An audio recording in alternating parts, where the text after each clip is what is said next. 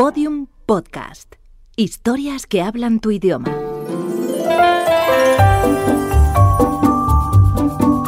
Historias de medianoche. Chicho Ibáñez Serrador.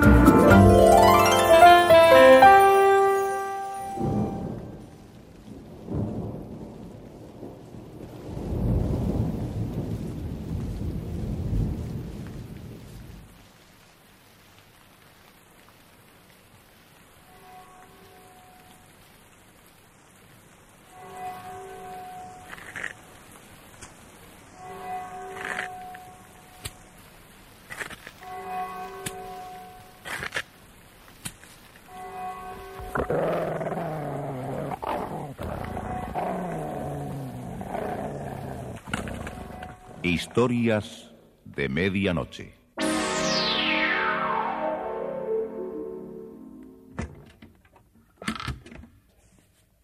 Buenas noches.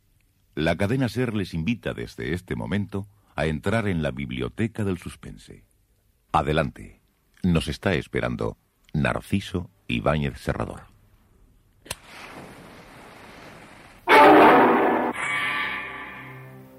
No, no era nada fácil resumir lo que le había ocurrido a David Martin en vísperas de su boda con Annie Porter.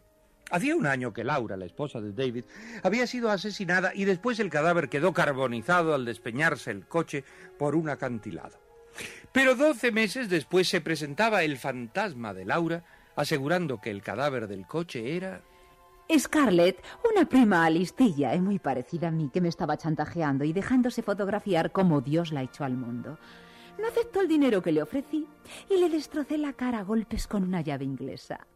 Oh, pobrecita Scarlett, quedó feísima, pero la gente ya no iba a confundir sus nalgas con las mías. Y como David se casaba al día siguiente, decide estrangular al inoportuno fantasma de Laura y, ayudado por su hermano Edgar, lleva el cadáver del espectro al bungalow a orillas del lago Okikobi, que en realidad es, es una laguna tan fea como su nombre. Un mal sueño. ¿Y tú? ¿Tú también eres un sueño? Naturalmente. A veces las pesadillas se entrecruzan. Yo debo estar seguramente soñando que te estoy ayudando a enterrar el fantasma de tu mujer. Es todo tan absurdo. Los sueños son siempre absurdos. Largo Requiem para Laura. Guión de Joaquín Amichatis, con la actuación de Rosa María Belda, Francisco Portes y Marisa Laoz. David se levantó lentamente. Edgar había apoyado la mano en sus hombros. Ambos eh, caminaron hacia la puerta del dormitorio. Eh, gracias, Edgar. No sé lo que habría sido este sueño si tú no hubieras estado. anímate, hombre, anímate. Tu pesadilla va a terminar. Trata de descansar un poco mientras yo me ocupo de Laura. Entiérrala bien hondo. Tengo miedo que pueda aparecer otra vez y tenga que... Olvídate de ella, hermano. David se quitó la chaqueta y la arrojó sobre una silla. La habitación también estaba en penumbra. Por el ventanal entraba la tenue luz de la luna. David se tendió sobre la cama y se cubrió la cara con sus dos brazos. Ay, tal vez si me durmiera despertaría la realidad. Pero, pero ¿qué estoy diciendo? Otro absurdo. Cambió de posición y, y hundió su rostro en la almohada. Fue entonces cuando escuchó aquella inesperada voz. Creo que ya es hora de que nos vayamos, David. Lentamente giró su cabeza y miró hacia, hacia un alto sillón cerca de la ventana. Allí estaba Annie, su novia. Annie, con quien iba a casarse en las próximas horas. Annie, ¿tú aquí? No sé por qué te sorprendes. Quedamos en que nos encontraríamos aquí esta noche. ¿Qué te pasa? ¿Te sientes mal? Era lo que menos esperaba, que tú también estuvieras en esta situación. ¿A qué situación te refieres? No podría explicarte lo que está ocurriendo. Vamos, cariño, siéntate aquí a mi lado. Cuéntame, ¿qué es lo que te pasa para que estés tan raro? Esta tarde estabas perfectamente. Tú mismo tuviste la idea de que nos viéramos esta noche aquí para que yo conociera la nueva casa donde vamos a vivir. Es cierto que me retrasé un poco, ¿sabes? Pero llegué. Encontré la verja abierta y, entré. Pensé que estarías impaciente esperándome, pero me atrajo la idea de conocer el jardín posterior antes de entrar en la casa y, y así lo hice. El jardín es un ensueño, David. Annie. Annie, me estoy tranquilizando al verte y escucharte. Cuéntame lo que te No, no, no, no, no. Nada de preguntas. Eh, parece que ya pasó todo. Tu presencia normaliza la realidad de esa terrible incongruencia que me rodeaba. ¿Incongruencia? Sí. Eh, parece que me sumergí en una extraña pesadilla. No sé ni, ni cómo ni cuándo empezó, pero imagínate que me hallaba en esta casa hundido en una laguna sin fondo, llena de fantasmas, y ya no sabía lo que era la realidad ni lo imaginario. David hundió su cara en el pelo suelto de Annie. Su fragancia era real, su tibieza era real. Ahora ya no soñaba, su pesadilla había quedado atrás. Por fin había despertado. Pobrecito mío. Ya sé lo que te pasó. Estabas aburrido esperándome y bebiste algún whisky de más. Se te enturbió la cabeza y viniste a echarte en la cama. No lo sé, pero tuve una pesadilla horrible. Cuéntamela. No, no, no, no, es mejor no recordarla. Tú sabes que los malos sueños, para que no se hagan realidad, deben contarse a otra persona. Si te lo explicara, me parecería revivir el sueño. Ay, me siento ahora liberado de todo. No quiero retroceder nuevamente. Tan solo pensar hacia adelante que tú estás aquí, al lado mío. que mañana... Mañana seré tu mujer, David. Me gustaría que ya lo fueras ahora. Que hoy fuera mañana. Que ya estuviéramos casados. Eh, preparativos, boda, ceremonia, invitados, brindis, todo en el baúl de los recuerdos. Todo será breve, cariño. Sí, sí, porque tuvimos la buena ocurrencia de invitar a pocos amigos. A propósito, ¿no me habías dicho que tu hermano asistiría a nuestra boda? ¿Mi hermano Edgar? ¿Cómo has sabido que iba a venir? Porque cuando llegué lo vi en el jardín. David se levantó del sillón con un estremecimiento. Se quedó de pie mirando a Annie, que sonreía. ¿Viste a Edgar en el jardín? Sí, estaba enterrando a tu mujer. ¿Acaso no lo sabías? ¿Por qué pones esa cara? Me dijeron que estaba todo arreglado y que no había ninguna dificultad. ¿Quiénes te dijeron eso? Tu hermano Edgar y ella. Laura. Se veía algo enfadada. Hiciste bien en matarla. De otro modo, ¿cómo podríamos casarnos mañana tú y yo? David ya casi no escuchaba a Annie.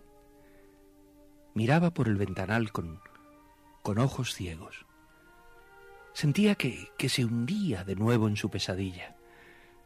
Annie seguía hablando tras él. ¿Qué te pasa?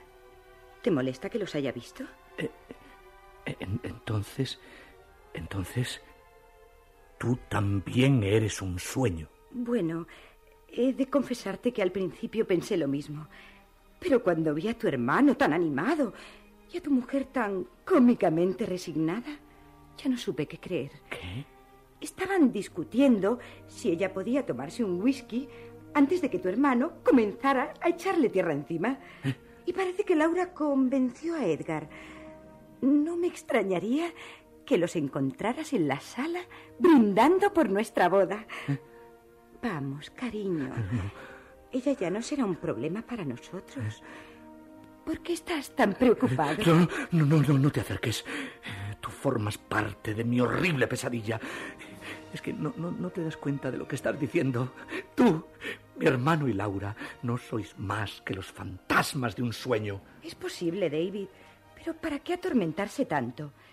Es mejor aceptar la situación como si fuera realidad. Me lo contaron todo. Laura no murió en el accidente como todos creíais. Y llegó esta noche para extorsionarte. ¿Cuánto te pidió por seguir muerta? ¿Cien mil? No tiene importancia. Pero esa horrible mujer es capaz de todo. Y me imagino que tú te pusiste furioso y le apretaste el cuello. Dos veces. Y ahora Laura está muerta verdaderamente y tu hermano la enterrará en el jardín. Nadie notará su falta, pues ya la daban por muerta. Pero tú hablaste con ella según me has dicho. ¿Y eso qué tiene de malo? Tu mujer me dijo que estaba muerta y tu hermano también. Podrás dudar de Laura, pero, pero no de tu hermano. ¿O, ¿Eh? o es que no le tienes confianza? Es, es mejor que no sigas hablando, Annie. Eh, Me, me- me habré vuelto loco. Habla con Edgar. Él te tranquilizará. Eh, sí, sí, sí. Voy- sí, voy a tener que hablar con él. Necesito aclarar definitivamente la situación. ¿Y qué vas a aclarar? ¿Eh? Lo ocurrido no va a alterar nuestros planes. Nuestra boda no se va a postergar porque hayas estrangulado a Laura. Tan antipática la pobre. Lo que más lamenta a ella es no poder asistir a nuestra boda. Me lo dijo en el jardín y parecía sincera, ¿sabes? Aunque siempre ha sido un poco hipócrita. Dime, ¿cómo era tu mujer? ¿La querías mucho? David, ¿en qué estás pensando? Si vas a seguir así, es mejor que nos despidamos de ellos y nos vayamos. Se ha hecho muy tarde. No, no, no, que, quédate, quédate aquí. Eh, espérame un momento. ¿Dó- ¿Dónde vas? A continuar mi pesadilla. David salió del dormitorio. La sala estaba ahora levemente iluminada por una lámpara. Edgar, su hermano, se hallaba sentado sobre un arcón de madera. ¿Qué? ¿Ya despertaste? Me temo que las risas de Laura perturbaron tu descanso. No había modo de que se callara. ¿Dónde está ella? ¿La enterraste al fin? Calma, hermano. Abre primero este arcón. Eh, eh, ¿El arcón? Vamos, vamos, David. ¿Te asusta abrirlo? Lo haré yo. Mira, David miró con aprensión el interior del cofre. Tendida en el fondo había una pala. busqué esta, busqué esta endemoniada pala por toda la casa y estaba aquí dentro. Y ella. No, no la has enterrado todavía. Tranquilo, hermano, tranquilo. ¿Cómo querías que abriera la fosa sin pala? Además, tú ya conoces a Laura. Se le ocurrió a última hora tomarse un whisky. Pero es que no está muerta. Me extraña tu pregunta.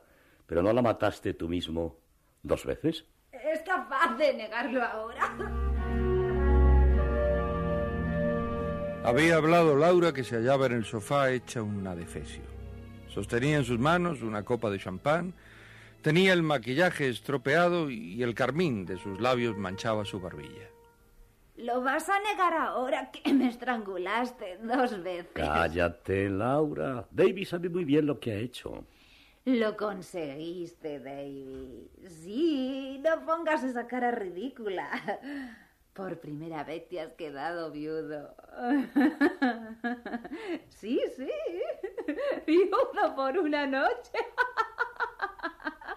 Mañana te casarás con esa tonta y te olvidarás que tu Laura está enterrada en el jardín. No le hagas caso. Está un poco bebida. Va a decir muchas tonterías y no la entierro enseguida. Un cadáver borracho es insoportable. ¿Te acuerdas, David, de nuestra noche de bodas? Estabas tan nervioso que te hiciste un nudo con el cordón de tus zapatos y no podías deshacerlo.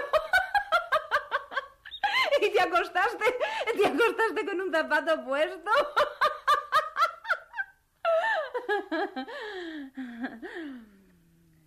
David, mañana tráeme una corona a mi tumba de magnolias. Nada de lirios ni crisantemos, ¿eh? Vamos, vamos, Laura, que ya tendrías que estar bajo tierra. Deja tranquilo a David. Anda, vamos al jardín. Ahora ya tengo la pala. Será cuestión de unos minutos. Lléname la copa otra vez, Edgar. Ay, la botella está vacía. Trae otra. Ya has bebido lo suficiente. Es mi última voluntad. Hagamos un brindis los tres. Quiero brindar con mi viudo. Si insistes... ¡Basta! ¡Basta! Terminad de una vez con esta comedia. ¿O es que no os habéis divertido bastante conmigo? Todo ha sido una farsa sin nombre. ¿Queríais dinero? Pues bien, estoy dispuesto a daros lo que queráis, ahora mismo. ¿Cuánto? ¿Dinero? ¿Y para qué quiero dinero ahora? Ella está muerta, David. ¿Supones que puedo creerte? Ella está ahí, borracha, pero viva. Muerta. No sabía que los muertos bebían champán. En realidad no, pero, pero en, En, en los sueños. eh. ¿En los sueños? ¿Olvidaste que esto es un sueño, David? ¿Un sueño? Eh, sí, sí, lo, lo había olvidado por un momento. Y en los sueños ocurren cosas imposibles. Pero mi novia Annie me dijo que... Annie, ¿dónde está? Eh, ¿No la viste en el jardín cuando llegó? Sí. Algo nos preguntó, pero creía que se había ido. Está en mi habitación. Y ella dice que todo esto es realidad. No le hagas caso, está equivocada. ¿Y la tienes encerrada en tu cuarto? ¡Ay, pobrecita! Ve a buscarla. Tengo que hacerle el regalo de boda. Mira, es una buena idea. Anda, dile que venga. David apretó sus puños con furia. Miró a su hermano sonriente y, y al fantoche de Laura. Luego giró y penetró en su dormitorio.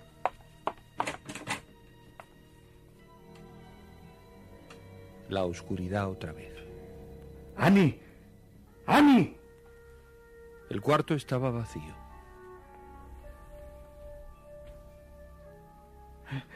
No me atreví a salir otra vez a la sala.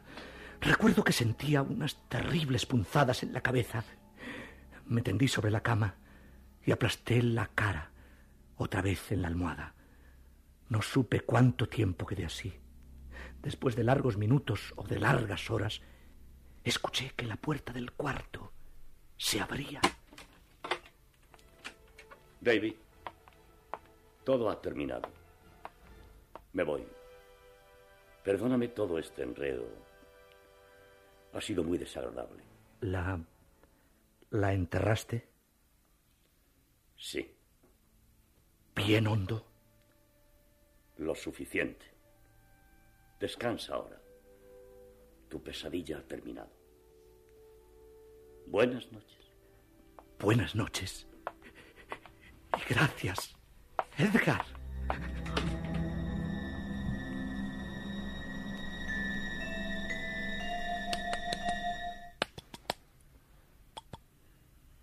Despierta, David. Despierta. El doctor Ferguson había terminado el experimento con el estado hipnótico de David. Annie había corrido las cortinas del ventanal y por él entraba el sol de la tarde. ¿Qué ha ocurrido? ¿Me hicieron dormir? Fue un experimento del doctor Ferguson. ¿Estás bien? Sí, perfectamente. Aproveché tu hipnosis para interrogarte, David. Estuviste hablándonos en sueños. ¿Dije algo desagradable? No, no, no, na- nada. Todo lo previsto. Fue una pesadilla sin nombre. Escucha, David. Háblame francamente. Antes de que Laura muriera en el accidente, ¿deseaste su muerte alguna vez? Es posible. Había dejado de quererla y comenzaba a odiarla. Ella fue asesinada por Scarlett, verdaderamente. Lo demás fue una pesadilla y experimentaste una sensación de culpabilidad, como si lo hubieras matado tú. Aquí tengo las notas de lo que me has contado en sueños. Las analizaré con calma en mi despacho. Es evidente que en la víspera de tu matrimonio con Annie se te manifestó esa sensación de culpabilidad en forma de pesadilla. Una pesadilla en la que Laura estaba viva de nuevo. Probablemente el timbre del despertador te hizo creer en una llamada telefónica. Y eso originó el sueño. ¿Qué es lo que hacía en mi pesadilla? Algo horroroso, David. Matabas a Laura estrangulándola. Y tu hermano Edgar te ayudaba a enterrarla en el jardín de esta casa. ¿Mi hermano Edgar? ¡Qué absurdo! No trates de recordar otra vez. Esa pesadilla no volverá a repetirse. Sin embargo, cada vez que salga al jardín me parecerá que... Un momento. ¿Y si mi sueño hubiera comenzado después? ¿Qué quieres decir? Que la visita de Laura fuera verdad. Que ella hubiera matado a su prima aquella noche. Y que Laura pretendiera extorsionarme en vísperas de mi boda y... y que yo... que yo la hubiese estrangulado realmente. Sería una locura. Eso es imposible. Imposible no. Aquella noche podría haber traído el cadáver de Laura aquí y pude enterrarla en alguna parte. Ya te dije que en el jardín no había señales de que... En el lago. Allí pude lanzar su cuerpo, envolviéndolo en una red con varias piedras para que se hundiera. Basta, David.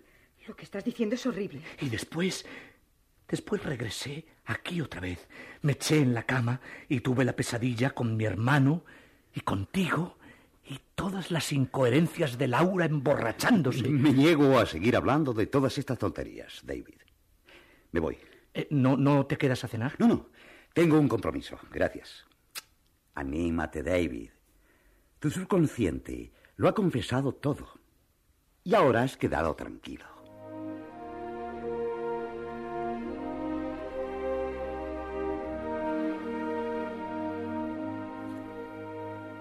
Y el doctor Ferguson se fue. La tarde languidecía. David y Annie salieron al porche y se sentaron en unas sillas de lona. Permanecieron en silencio. Solo se oía el zumbido de algunos insectos y el rumor lejano de los grillos. No sé por qué me atormento más. Realmente ha sido todo una pesadilla. Sí. Laura murió hace un año y pensar otra cosa sería ridículo. Me parece. Me parece que he regresado de un largo viaje. Tengo la impresión de que estuve ausente de la vida misma. Algo así como si hubiera estado muerto y ahora resucitara de pronto. Hay que olvidarlo todo. Qué larga fue mi pesadilla, Annie. El tiempo de los sueños no hay forma de medirlos. Por primera vez. Por primera vez me siento feliz. ¿Sabes? Nos iremos unos días a Palm Spring, aprovechando que van a, a, venir los operarios de la alcantarilla, los que tú llamaste. Sí, el problema de los desagües del sótano no es conveniente postergarlo. Nos está provocando molestias e incluso el mal olor llega a las habitaciones. Están llamando. Sí, parece que hay un ciclista. David se acercó a la reja de entrada. ¿Esto es el camino sur del lago? Sí. ¿La casa del señor David Martin? Yo soy David Martin. Oh, menos mal. Ya creí que me había perdido. Traigo un paquete para usted, señor Martin. ¿Un paquete? Sí, esta caja de cartón. No pesa demasiado. Téngala y, y firme aquí, por favor.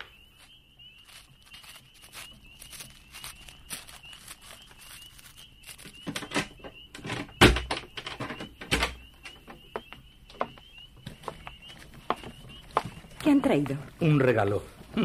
Otro más. ¿De quién es? Aquí hay una tarjeta. Eh, por vuestra felicidad, tu hermano Edgar. Ya sabía yo que nos enviaría algo. ¿Qué es? Ah. Eh, eh, mira, mira. ¿Ah? Un juego de mantelería. Es precioso. Y tiene nuestras iniciales bordadas. Me gusta. ¿Dónde lo dejo? Dámelo, lo pondré en el arcón de momento. Hace tiempo que no veo a Edgar. Es decir, que no lo veo en la realidad. En sueños sí, sí. ¿eh? No hace mucho. Estrenaremos la mantelería cuando volvamos de Palm Spring. Y podemos invitar a tu hermano. ¿Puedes abrir la tapa? ¿Te ayudo? No, no hace falta. ¿Crees que no tengo fuerza? Mira. ¡Ani!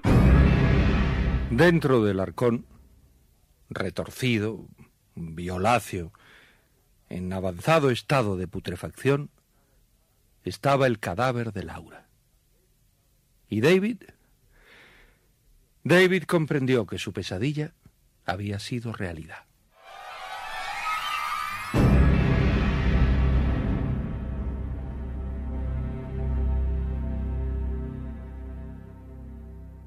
Largo Requiem para Laura, guion de Joaquín Amichatis, con la actuación de Rosa María Belda, Francisco Portes y Marisa Laoz.